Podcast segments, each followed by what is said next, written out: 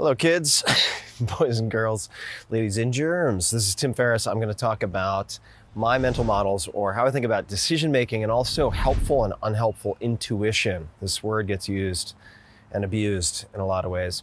So, this is my personal take. As far as decision making goes, uh, there are a few tools or heuristics and rules of thumb that I use quite a lot. Uh, the first is looking to make reversible or fixable decisions as quickly as possible. You don't need to do a pro and con list for a lot of things. You don't need to deliberate a lot of things. You don't need to make the perfect decision for a lot of things. And uh, if you want to preserve your decision making calories for the things that actually matter and your creativity, then uh, I try to make decisions that are really not mission critical in some way. The type of toilet paper to buy, the type of toothpaste to buy. I know people are going to debate all of these, right? They could even seem like big decisions, like renting a certain Airbnb or whatever it might be. But if they are reversible, let's say they're easily cancelable, you could get a refund, or it's so inexpensive that you could just buy a second option, then making those decisions quickly and training yourself to do that is a habit you need to cultivate will save you a lot of energy so that you're more perceptive for the decisions that matter a lot more, where the stakes are higher. All right, for then another set of decisions, let's just say one level up, I will use pro and con lists, but really what I think is more helpful is a risk benefit. So you're writing down sort of the best case scenarios and the worst case scenarios for different options. You could use that for choosing to invest in a given company or not. You could use that for a million different things.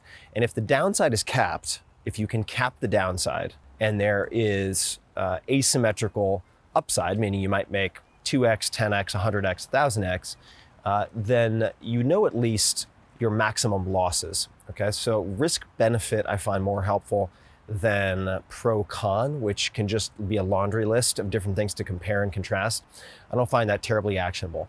Now, layered on top of all of this is what is sometimes called a whole body yes. And I was exposed to this by Diana Chapman and Jim Dethmer of the Conscious Leadership Group. I think I'm getting the name of the company correct. And uh, this is what it looks like. It's very simple. You're considering a decision and you scan head, heart, chest, gut. There are other ways to do this. You could go to your loins too, but let's just say you're going with head, chest area, heart, and gut. You look for a yes signal, a go signal in all three areas. That is the only situation in which you should say yes. Now, what I find a little challenging is identifying what a yes feels like. So what I do instead is I look for no signals. What that means is if I feel any contraction or grinding of the gears in my head, it's a no. If I feel any contraction in my chest or my chest area, it's a no. I feel anything in my gut, it's a no. All right, these are disconfirming. And where this is helpful is you can do the risk benefit analysis, you can do all these types of analyses and come to the conclusion that you should do something.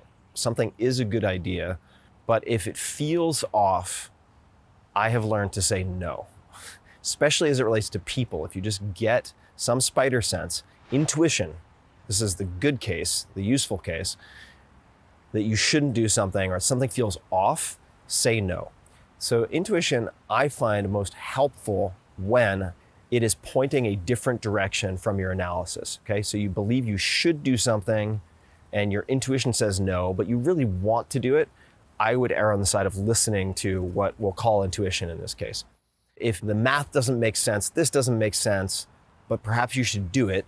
Now, this financially only makes sense, I think, if you have a lot of money and you can cap your losses and you have some investing experience. Sometimes things can work out when you just get a really good feeling about someone. You can also piss away a lot of money. So, caveat emptor the opposite and the unhelpful form of intuition, I think, which people use all the time, and certainly I've used, it's very, very common to say, My intuition tells me to do X. My intuition tells me to do Y. I need to listen to my intuition when you're really just using that sort of unassailable concept, right? People can't debate your intuition to do what you want to do right? So you haven't really taken any of the preceding steps. You haven't done any risk uh, benefit analysis. You haven't thought through the decision. You just want to do something.